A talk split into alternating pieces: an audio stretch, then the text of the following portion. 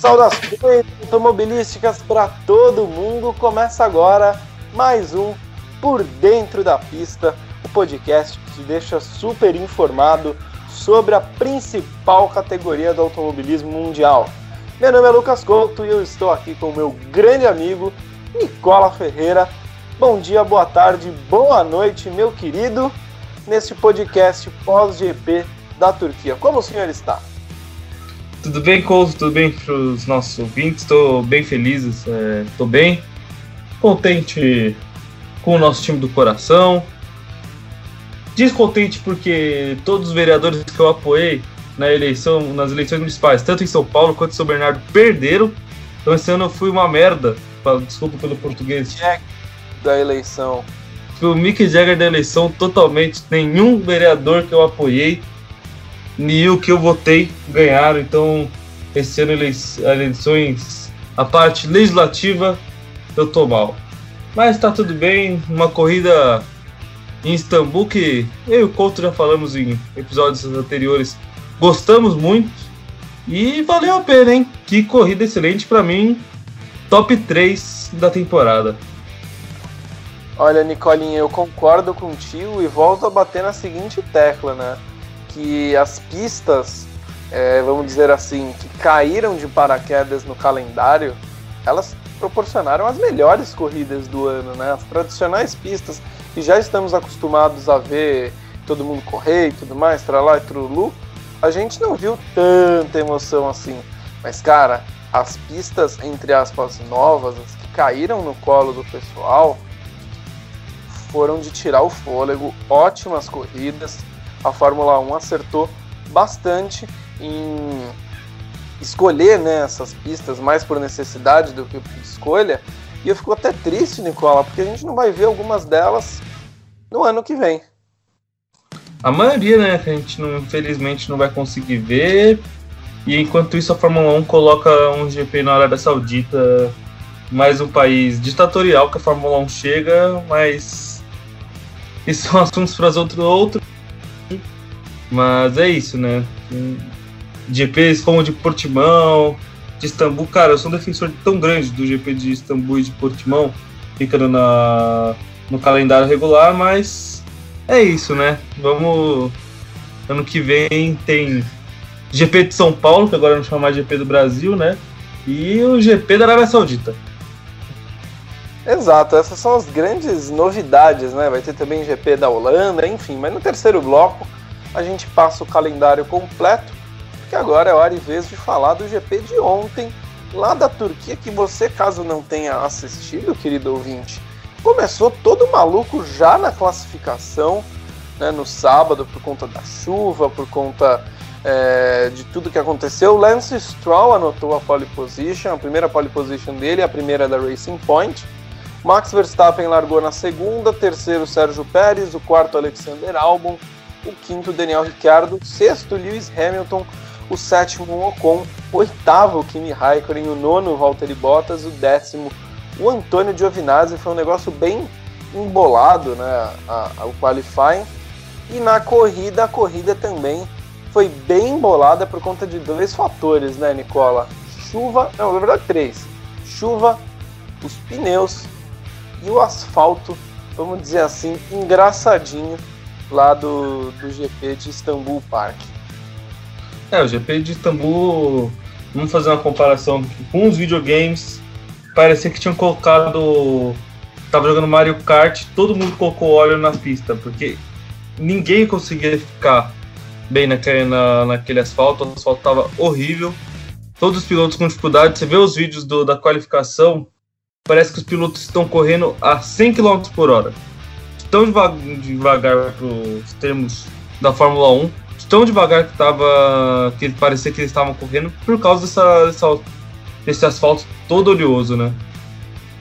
Exato, né? E o Lance Stroll, a gente tem que é, dar um certo crédito para ele, porque durante boa parte da corrida ele conseguiu manter a ponta, né? Só que não conseguiu resistir à escalada do Hamilton no pelotão. E falando em Mercedes, já, Nicola, o Valtteri Bottas tinha hoje uma missão impossível, ontem, né, uma missão impossível, de segurar o Hamilton de segurar o título por pelo menos mais um GP e fez pataquada, né? Rodou várias vezes, acabou lá no fim do pelotão, deixou meio que o caminho livre para o Hamilton, que não se contentou em chegar em sexto, foi lá e venceu a corrida. Uma corrida que eu gostei bastante, né? Disputas interessantíssimas na, dentro da pista. É, o Hamilton fazendo, tirando mais um coelho da cartola, né? Fazendo quase que milagre. E um fim de corrida muito legal, né? Muito emocionante. Eu gostei bastante da corrida, Nico. Também eu achei um, uma corrida muito boa, cara, com disputas desde o começo, né? Como você comentou, né? Uma, uma disputa, uma corrida que começou bem desde o treino classificatório, chegou na corrida e não desapontou. O, todo mundo querendo muito ver como que o Hamilton ia sair dessa sexta posição que ele largou. E começamos com a excelente largada do Sebastian Vettel, que saiu de 11 para quarto só na primeira volta. Então, emoção não faltou. Aquele final sensacional em que o Charles Leclerc estava conseguindo a segunda posição, perdeu a segunda e a terceira e acabou ficando em quarto e se xingou. Ficou se xingando, ele é, adora chamar ele de estúpido. Ele falou um pouco, mas é uma corrida, cara, uma das melhores Olha que eu vou falar, se não a melhor da temporada, assim, por, por tudo que envolveu a corrida, o sétimo título do Lewis Hamilton, mas também, cara, essa, por essas emoções e por uma atuação, novamente, vou falar, uma atuação de gala, uma atuação de gênio, as pessoas vão colocar, sempre colocam grandes provas de grandes gênios, como o, GP de Interlagos do Ayrton, que ele só fez na, na sexta marcha, outras corridas excelentes do Prost, do Schumacher. E eu acho que esse GP de Istambul de 2020 vai ser um dos GPs que vai marcar a história do Lewis Hamilton como uma prova que ele mostrou total genialidade. Genialidade e inteligência, né, Nicola? Em algumas situações ali da, da corrida, o Hamilton foi muito inteligente em saber a hora de atacar, aonde atacar na pista, quando parar, quando não parar nos boxes, né? Porque Vale lembrar que no, no finzinho ali, nas últimas voltas, é, a pista estava secando, ou seja, você podia parar para trocar pneu, colocar um pneu seco e se garantir. Ele não quis fazer porque ele já fez isso uma vez e deu mal. Ou seja, mostra uma inteligência, né, um, uma maturidade muito grande o Lewis Hamilton que eu acho que os sete títulos mundiais coroam esse amadurecimento que os últimos anos trou trouxe para, para ele, né? E hoje é um, é um piloto que tem um status já de lenda e agora a gente já começa a se preocupar, pelo menos eu, Nicola, sobre até quando, né? A gente vai poder ver o Lewis Hamilton que realmente, né? Nós vimos começar lá na McLaren, estamos vendo agora na Mercedes reinar absoluto. Foi uma prova realmente de gênio. Mas para falar dos outros mortais da, da corrida, o segundo colocado foi o Sérgio Pérez, né, Racing Point, que foi muito bem durante todo o fim de semana. E o terceiro lugar, eu gostei, viu, Nicola? O Sebastian Vettel conseguiu um pódio. É um, um prêmio de consolação, né, para o cara que vai encerrar a passagem dele na Ferrari. E pelo discurso que adota, parece que já vai abandonar o lado competitivo, né, da Fórmula 1. Assim, ele quer ser mais um coadjuvante do que um protagonista na categoria. É, o comentar com o Sérgio Pérez, cara, é um piloto que eu acho que infelizmente está saindo da Fórmula 1 por questões de não ter uma outra chance, mas ainda eu, se fosse da Red Bull, contrataria o Sérgio Pérez. É o, é o piloto mexicano, cara. Ele sempre vai muito bem em todas as temporadas, mesmo com carros. Geralmente ele sempre teve um carro bom ou mediano, mas ele sempre conseguiu brigar com o carro, com esse carro. Então, ele, ele por exemplo, ele pilota desde 2011, dentro da Fórmula 1, foram temporadas com a Sauber, uma com a McLaren, o resto Force India e Racing Point. Das é, 10 temporadas que ele fez, 10, deixa eu ver contar aqui certinho para 10 temporadas que ele fez, em apenas 3 ele não conseguiu um pódio e ó que ele corre, ele correu com Sauber, ele correu com Racing Point e ele, ele corre com Racing Point ele correu com Force India. Não é nenhuma força. E a única vez que teve um carro com força foi, foi uma temporada que ele foi uma das piores temporadas dele, né? Então, o Sérgio Pérez é um piloto que eu gosto muito e que coroou essa vitória merece muito o talento desse piloto mexicano que perdeu duas corridas por causa do coronavírus e hoje é o quarto, é o quarto na, na classificação. É o que a gente diria, tentando lembrar o, o termo, quem que, o, em qual contexto que eles, eles usam esses termos, que é dos times medianos. Ele tá no, é, na própria Fórmula 1, a briga ali de. a briga embaixo.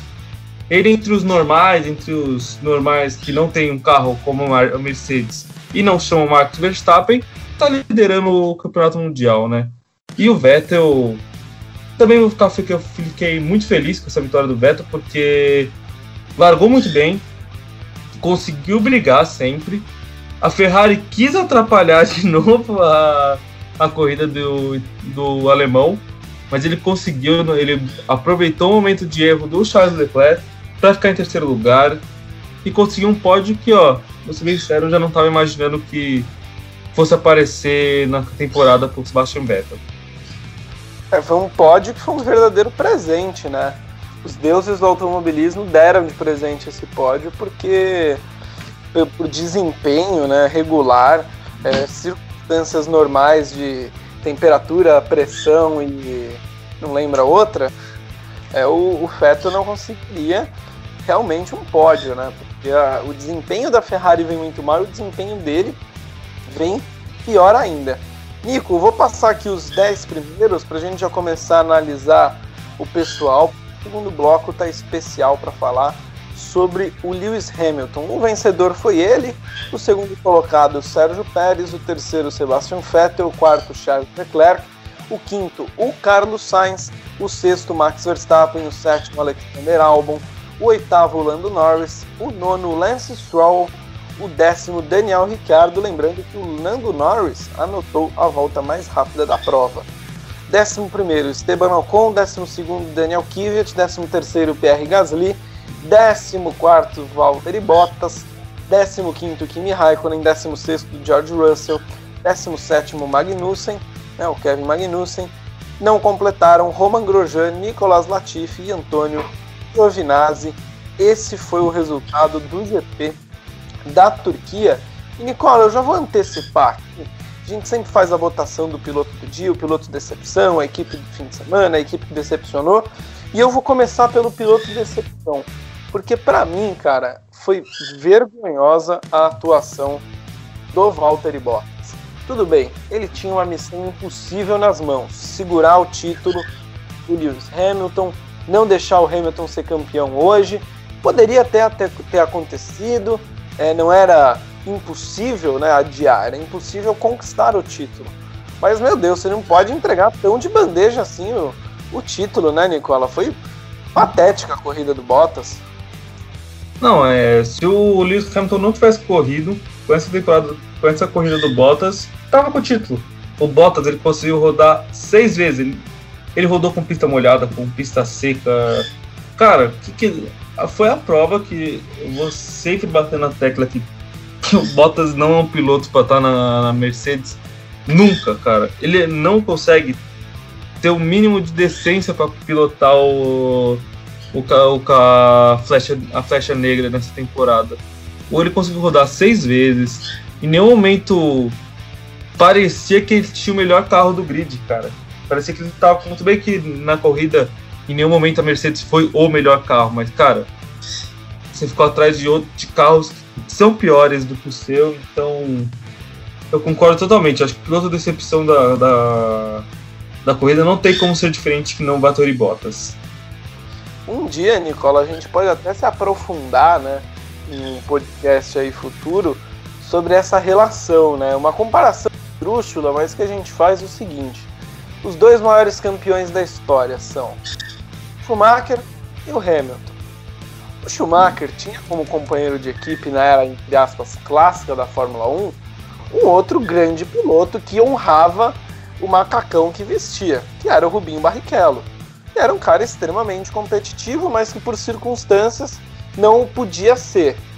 Só que o Bottas, meu amigo, nem pela circunstância, pela falta de braço mesmo, né, de ser piloto, o Valtteri Bottas ele não consegue ser nem um fiel escudeiro pro, pro, pro Lewis Hamilton, sabe? Ele não pode nem ter um joguinho de equipe normalmente, porque ele não consegue alcançar o ritmo.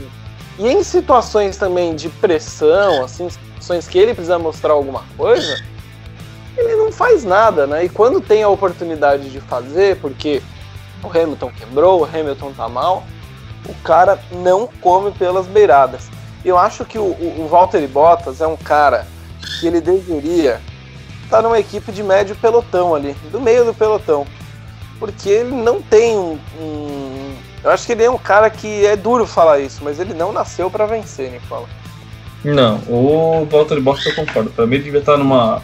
Pensando aqui rapidinho de cabeça, é um piloto Renault, cara. É um piloto que eu acho que numa Renault daria certo, assim. Colocava o Richard na Mercedes, que ia ter uma competição, e botava o Valtteri Bottas na Renault, pra mim acho que era perfeito. É um lugar ali que ele consegue umas boas corridas, não incomoda ninguém, conseguiria os pontos a Renault precisa, né? Não, exatamente, né? Porque para dirigir o segundo melhor carro do grid, ele não consegue, né? Ele fica muito atrás. Nicola, já vamos aproveitar o embalo. Para você, quem foi o cara deste fim de semana?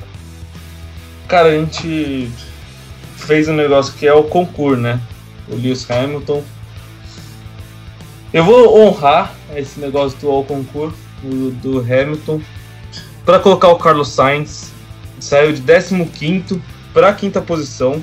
Ele já não teve uma boa treino classificatório foi punido ainda no treino e ele conseguiu pegar o quinto lugar, mais uma corrida muito boa do piloto espanhol que está indo para Ferrari, provando que, pra, que é um bom piloto, porque quando ele foi anunciado pela Ferrari, muitos questionaram a qualidade do Carlos Sainz, questionaram se ele era um piloto Ferrari.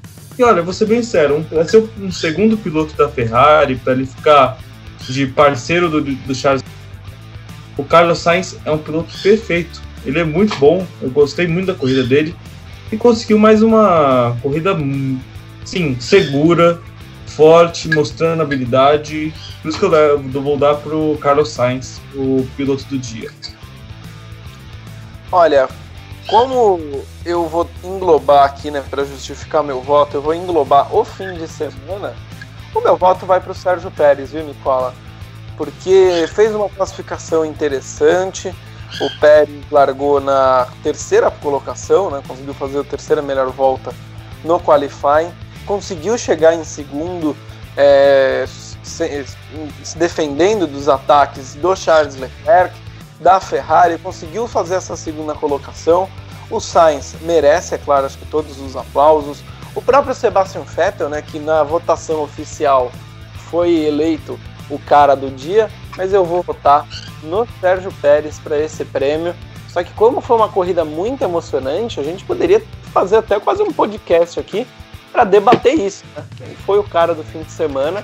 E tivemos várias histórias interessantes dentro da grande narrativa GP da Turquia. Né? Começando pelo título do Hamilton, pela desgraça do Bottas, pelos destaques de alguns pilotos. Então eu acho que isso aqui daria até um pano para manga para um podcast especial, viu, Nick? Nossa, não, com certeza. A gente tem que. Fora, vamos falar do. Se a gente for pegar o treino classificatório, dá pro Stroll, acho que também pelo treino, assim, seria um, um bom nome, principalmente se a gente só no treino que na corrida decepcionou. Raikkonen também na, por causa do treino. O que não faltou foi piloto bom mesmo esse final de semana, mostrando muita qualidade. Exato. E a equipe, Nicola? A equipe do fim de semana para você, qual foi? Ah, falando de Sérgio Pérez e de Lance Stroll, acho que temos que dar para Racing Point, para Mercedes Rosa, que teve um início de ano muito promissor, que eu imaginava que seria ali, ó, brigaria muito forte com a Red Bull, o, o posto de segunda equipe mais forte do grid. Acabou que no meio da temporada deslizando e tendo alguns problemas. É, sofreu com os pilotos, porque os pilotos, dois pilotos pegaram coronavírus. é, tiveram esse problema. Mas a Racing Point, você vê que ela conseguiu não brigar com a Red Bull, ela não consegue hoje brigar com a Red Bull, mas ela conseguiu se montar como a terceira equipe, assim, eu acho que hoje está um patamar acima de Renault, McLaren, e hoje ela é a terceira melhor equipe e provou isso com um bom trabalho, com uma pole, a, a primeira pole da equipe, é, com um novo nome, conseguiu um segundo lugar com a race com o Sérgio Pérez, em uma corrida que a equipe só errou, eu acho, ali no pit stop do, do Lance Stroll, que atrapalhou a corrida do canadense, mas de resto, um final de semana impecável da montadora, da montadora, da escuderia do Papai Stroll. Olha, um voto que eu vou seguir, viu, Nicola? Vou seguir o voto porque foi um GP histórico, né, para Racing Point. Apesar dos erros, apesar da vitória não ter chego, primeira pole position, um piloto na, no pódio, né, na segunda colocação, um outro que dominou boa parte da corrida.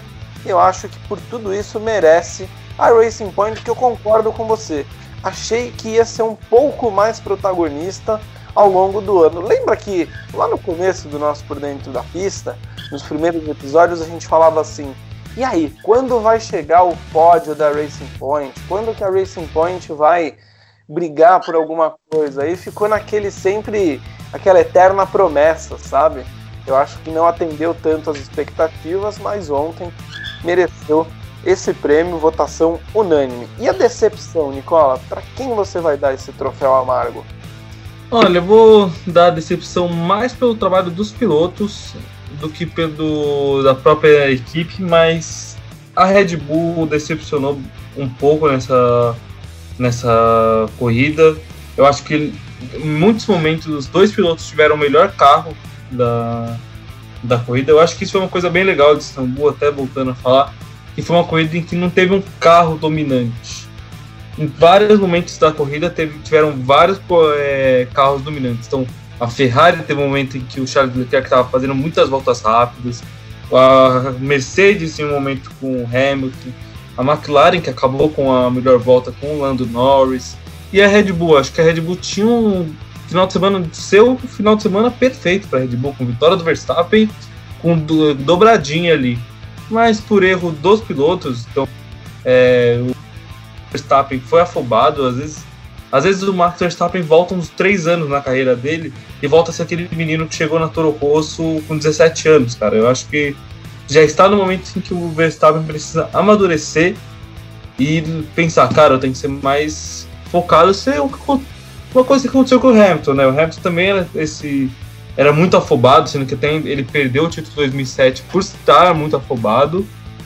Então o Max Verstappen precisa ter essa calma, porque não teve a calma, tentou ultrapassar o Sérgio Pérez em um lugar que, cara, ninguém, ninguém, ninguém, nem no videogame você correndo no modo fácil, você ultrapassava alguém naquele, naquele ponto, ele quis ultrapassar, rodou, caiu lá pro fundo e não conseguiu voltar. E o álbum sempre tem aquela emperrada, o álbum parece que ele vê o pódio e dá uma emperrada, ele parece que não tem uma, alguma complicação de conseguir chegar entre os três primeiros, então mais pelos pilotos, porque eu acho que o trabalho da Red Bull, para mim, junto com o da Mercedes e até em questão de pit stop, essas questões, eu acho que é a melhor equipe do, da Fórmula 1. Mas pelos pilotos eu vou dar para a Red Bull como a equipe que me decepcionou no final de semana. É um voto bem válido e sobre o Verstappen, é, eu vou concordar contigo, Nicola que às vezes ele não se mostra o piloto maduro, principalmente em situações ah, um pouco adversas, né? Se a situação, se o caminho tá claro, pavimentado para ele, ele não bobeia. Mas se às vezes ele tem um probleminha ali, uma situação adversa, eu sinto que falta um pouco dessa maturidade para ele. O meu voto, Nicola, ele vai ser dividido. Concordo em número, gênero e grau com o que você falou sobre a Red Bull, mais por conta dos pilotos. Eu acho que o Alexander Albon já tem muito definido que ele precisa comprar um amarelinho na, na banca de jornal para procurar emprego para o ano que vem. E eu vou votar também em uma outra equipe, na Renault. Na verdade, é um voto dividido em três. A Renault terminou ali com o Ricciardo em décimo, o Esteban Ocon em décimo primeiro, só que eu acho que é muito pouco para uma equipe que, que quer brigar naquele pelotão das equipes coadjuvantes, sabe? Quer ser protagonista dentre os coadjuvantes. Então é muito pouco. E eu vou voltar para Williams, porque numa num fim de semana que você tem o Kimi Raikkonen conseguindo largar entre os 10 primeiros numa Alfa Romeo, ou seja, uma situação completamente adversa, nem assim a Williams consegue ter um resultadinho um pouquinho melhor, sabe? Um, um que dê um, um gostinho de que estamos melhorando. Então meu voto vai ser bem fracionado aí, 0,30 para todo mundo, mas quem leva o troféu é a Red Bull porque tem um voto completo seu e 0,33 aí do meu voto. Meu querido Nicola Ferreira, encerramos o primeiro bloco para abordar o homem, a lenda, o gênio Lewis Hamilton no segundo. Vamos falar sobre os títulos mundiais, os sete títulos mundiais de Lewis Hamilton, que agora empata com Michael Schumacher como maior campeão em número de títulos da Fórmula 1. É isso, então voltamos já já.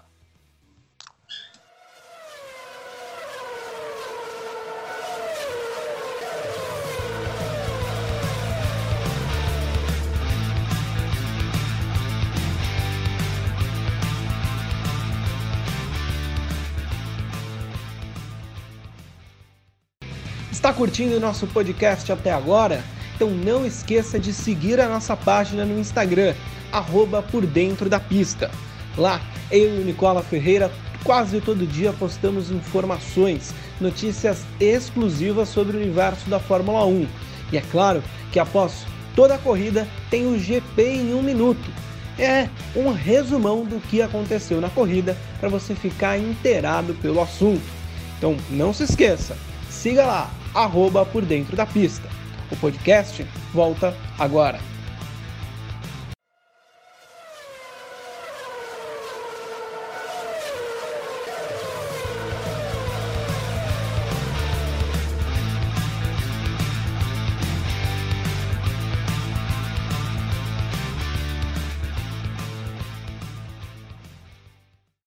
É isso aí, estamos de volta aqui, meu querido Nicola Ferreira, agora para abordar Lewis Hamilton, o homem, Lewis Carlos Carl Davidson Hamilton, o homem de 35 anos, oriundo lá de Tewin, em Hertfordshire, na Inglaterra, que estreou na Austrália em 2007 e de lá para cá venceu 94 provas, anotando 97 pole positions e vencendo sete títulos mundiais. O fenômeno Lewis Hamilton que entrou um dos, como um dos maiores esportistas da história. Primeiro piloto negro a correr na Fórmula 1, primeiro negro campeão da Fórmula 1 e agora o maior campeão e um cara que ganha meu respeito mais a cada dia porque mostrou que não é só um grande piloto, né, um grande esportista, mas sim um grande ser humano. Hamilton campeão pela sétima vez Ano que vem estaremos gravando um podcast ou fazendo alguma coisa para possivelmente falar sobre o oitavo título mundial e ele se isolando como o maior campeão da história. Ah, é, mais um. Lembrando, vamos contar um pouquinho aqui sobre os títulos mundiais do Lewis Hamilton. Lembrando que ele foi campeão em 2008. A gente fica meio triste falar esse título em 2008, mas foi campeão em 2008 maldito Timo Glock, até, até hoje. 2008, 2014, 2015, 2017, 2018, 2019 e agora 2020 são os anos dos títulos do Lewis Hamilton. O Lewis Hamilton também ele já podia ter nove. A gente esquece disso, mas ele já podia ter tido nove títulos mundiais, porque ele perdeu em 2007, ficou em segundo naquela besteira que ele fez na China, né? E em 2016 que ele perdeu para o Nico Rosberg. Então, o homem, sete títulos mundiais. É o que ele falou, cara. Eu adorei a... o que ele falou após a corrida para as pessoas sonharem, cara, que nada é impossível. Que, tipo, um menino que não vem de família rica, não vem de uma família de muito dinheiro dentro da, da Grã-Bretanha, teve que batalhar. Claro que tem todas as dificuldades de ser um menino negro é, numa categoria, numa, num esporte muito racista e muito branco. Então, chegar onde ele chegou. Cara, só dele ter chego na Fórmula 1, ele já era um cara assim, um exemplo. Ter ganho um título, fantástico. Agora, ser provavelmente e tá na lista de ser um dos maiores da história, se não maior da história, é coisa que, assim, cara, que é pra gente aproveitar o que a gente tá vendo. Eu vou pegar uma coisa que eu sempre gosto. Antes de assistindo a gente fazer o programa, na, na noite, na noite de domingo, eu sempre gosto de escutar alguns especialistas, alguém que acompanha também para ver outras visões, outras percepções que eu não tive enquanto assistia a corrida. E eu gostei de assistir muito, eu gosto muito das opiniões de Fórmula 1 do Biratan Leal, né? O jornalista da ESPN, que assim, é um dos meus. Eu e o Couto estamos formando em jornalismo esse ano. E se eu tenho um cara que eu tenho um, um, uma grande admiração como jornalista é o Biratan. E o Biratan virou pro filho dele, cara, e pra mim falou uma das coisas. É, ele contando nesse vídeo, falando uma das coisas que é muito real que essa prova no GP de Istambul, é, do Lewis Hamilton, é, foi, foi ver história, cara. Foi ver a história sendo feita. Hamilton fez, cara. Ele, tanto nesse GP de Istambul, em todos os anos em que ele teve na Fórmula 1, assim, simplesmente nos que ele estava bem, ele fez história, cara. Ele sempre teve lá mostrando no começo um pouco afobado, um pouco é, as atitudes do Lewis Hamilton eram, eram meio estranhas no começo da carreira, mas chegou o Lewis Hamilton adulto e é só aproveitar, cara. E aproveitar que a gente está vendo história sendo feita. Eu, eu e Couto novamente crescemos vendo o sétimo título do, do Michael Schumacher. Vou falar que quem diria que em menos de 10, 15 anos do título que a gente viu isso, a gente já teria vindo um novo heptacampeão. É, para inclusive, Nicola, ontem na transmissão, o Kleber Machado anunciou o título de uma forma muito legal, né?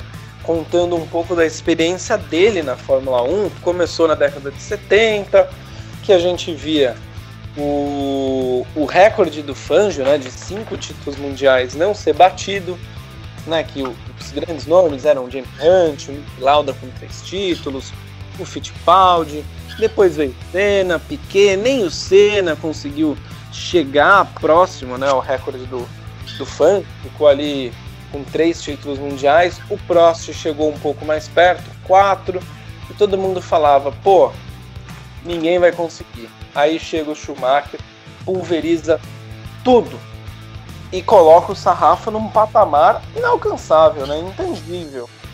E aí chega um cara que parece que é um conto de fadas, né, Nicola? Um garoto de uma de garoto pobre, é, negro, chegando num esporte extremamente elitista, numa categoria extremamente elitista, o primeiro negro da categoria, já é uma vitória gigantesca. Começa no primeiro ano vice-campeão mundial, podendo ser campeão mundial, no segundo ano, campeão mundial e alguns anos depois, o maior campeão da história. É uma narrativa de contos de fada mesmo para o Lewis Hamilton, né, Nicola? É um negócio, acho que absurdo. Nem o próprio Hamilton imaginava, né? nem a família dele, acho que imaginava o sucesso que o garoto teria na Fórmula 1 e agora com 35 anos, muito próximo de se isolar. E acho que a grande pergunta, Nicola, que fica é a, segu a seguinte: até quando veremos o Lewis Hamilton na Fórmula 1? Olha, eu vou. Eu sinto. Já tá rolando essa despedida, assim, o... ontem o Will Buxton entrevistando o Lewis Hamilton já fez essa pergunta. Eu tenho uma sensação que, cara, eu vejo o Lewis Hamilton correndo até mais ou menos 2023. Eu dou mais umas duas, três temporadas pro Lewis Hamilton não mais que isso. Eu acho que o. Eu vejo que o Lewis chegou já onde ele queria estar. Tá, e ele. Também tá na hora também, acho que de descansar um pouco, né? Essa vida de, de piloto, claro que tem suas regalias, o cara não vai de econopobre para Istambul, cara, ele vai de jatinho, mas ter uma vida mais tranquila, conseguir aproveitar, conseguir sair com os amigos. É, eu dou uns três anos a mais com o Lewis Hamilton, acho que ele vai querer passar o Schumacher, ver como vai estar 2022. Eu acho que se a Mercedes continuar com um carro bom, acho que ele continua.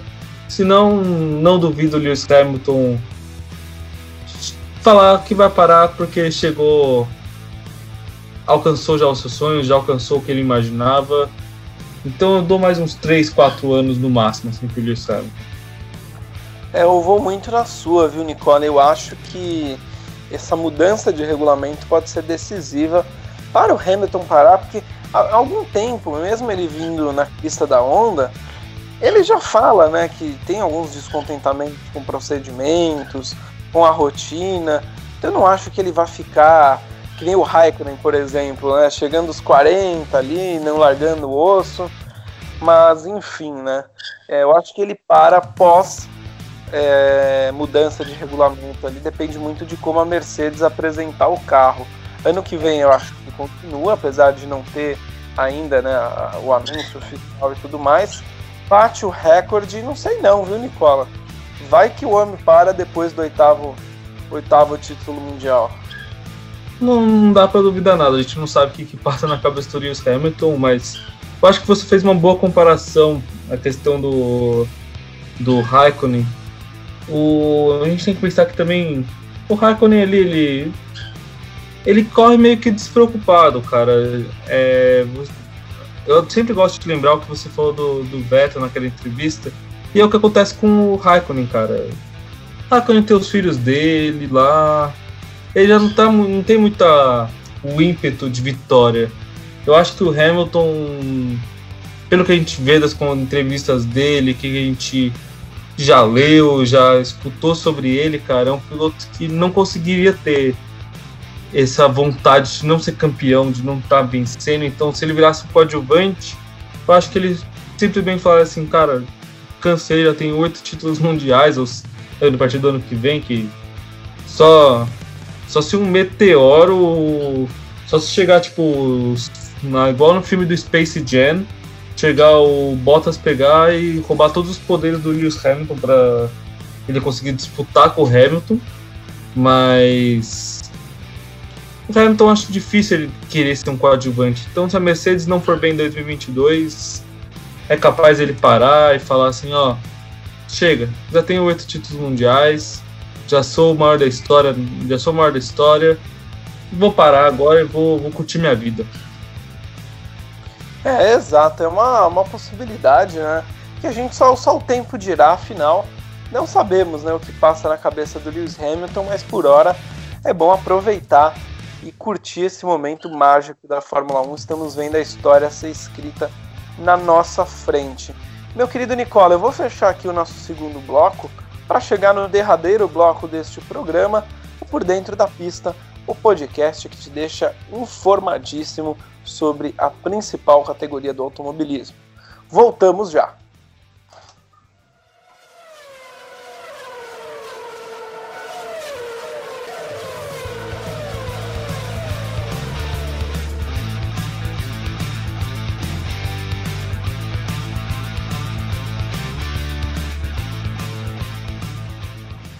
É, eu tô vendo que você está curtindo o nosso podcast, então faça o seguinte: compartilhe com todos os seus amigos, comente nos nossos posts e ajude esse projeto de mídia independente a crescer. Lembrem, siga arroba por dentro da pista. Voltamos já!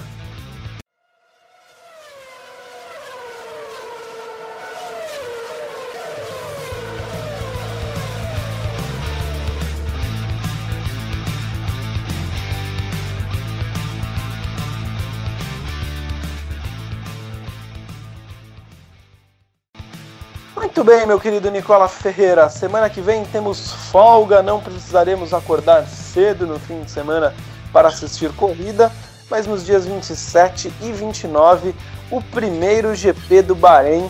E eu confesso, Nicola, que eu não estou ligando para ele. mas eu já estou ansioso para o segundo GP do Bahrein entre os dias 4 e 6 de dezembro. E a, a etapa derradeira, GP de Abu Dhabi, lá nos dias 11 e 13 de dezembro. E a gente vai aproveitar para falar um pouquinho sobre o futuro, porque o calendário do ano que vem foi divulgado. Temos as seguintes pistas confirmadas: Austrália, Bahrein, China, uma etapa no dia 25 de abril a ser confirmada, Espanha, Mônaco, Azerbaijão, Canadá, França, Áustria, Reino Unido, Hungria, Bélgica, Holanda, Itália, Rússia, Singapura, Japão, Estados Unidos, México, Brasil confirmado por cinco aninhos, Arábia Saudita e Abu Dhabi, meu querido Nicola. É, o... Só colocando dois pontos nesse, é, nesse novo calendário, que são algumas mudanças é, simples, como Estados Unidos e México, Estados Unidos e México, invertendo a, a posição um pouco. É, só algumas mudanças mesmo. E só colocando que agora o GP do Brasil não chama GP do Brasil, né? Vai se chamar GP São Paulo. Acho que.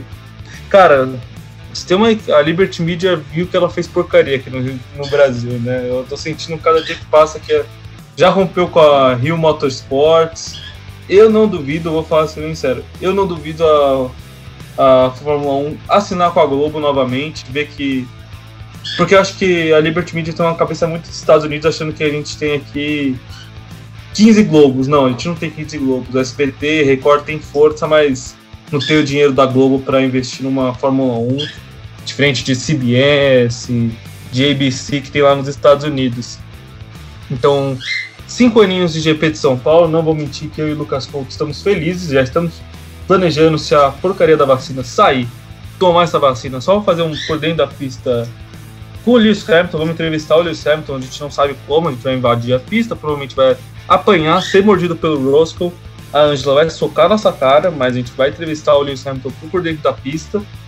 E a última coisa, é o GP 25 de abril que está para confirmar, é o GP do Vietnã, mas ainda por algumas questões, principalmente é, mais do coronavírus, ainda não foi confirmado, mas dia 25 de abril, esse GP a confirmar deve ser o GP do Vietnã. Exato, Nicola. Um calendário recheadíssimo. Ansiosos para o GP aqui de São Paulo que acontece em 14 de novembro, né? Inclusive estamos no fim de semana que seria, né? É, quer dizer, passamos o fim de semana que seria o GP de São Paulo. Semana que vem tem mais por dentro da pista. Lembra de acompanhar as nossas redes sociais lá, né? O arroba por dentro da pista. Lá você fica informado de tudo que acontece na categoria. E semana que vem tem mais um por dentro da pista. É isso, meu querido Nicola Ferreira. Encerramos por aqui? É isso, Couto. Encerramos, encerramos por aqui. Agora animado, não é animado nem tanto para daqui duas semanas, mas daqui, daqui três semanas a corrida, hein? Que corridinha vai ser legal a, a do Saki. Exato, a corrida do, do, do, outro fim de semana, né? Do segundo fim de semana a partir é, do dia 27 do, de, do dia 27 de novembro vai ser divertidíssima. Meu querido Nicola Ferreira, um grande abraço para o senhor. Antes de ir embora, dica cultural? Dica cultural, cara, eu vou eu vou dar a dica cultural. Vou colocar um filme da Netflix que eu assisti esses dias, que é um documentário sobre história. Eu sou um cara que gosta muito de, de história, que é Os Segredos de Saquara, que é, fala sobre uma investigação, entrar umas pessoas, arqueólogos entrando em uma pirâmide do Egito eu gosto dessas coisas e acho muito bom. Boa, bem bacana. Nicola, minha dica vai ser um, uma piada infame sobre o Lewis Hamilton, que é de outro planeta. Assistam a, aquela trilogia sensacional e divertidíssima Nib, Homens de Preto, porque o Hamilton com certeza é de outra galáxia. É de outra galáxia e com certeza já teve contato com Tommy Lee Jones e Will Smith lá na agência da MIB. Meu querido Nicola, muito obrigado. Vamos ficando por aqui. Semana que vem tem mais.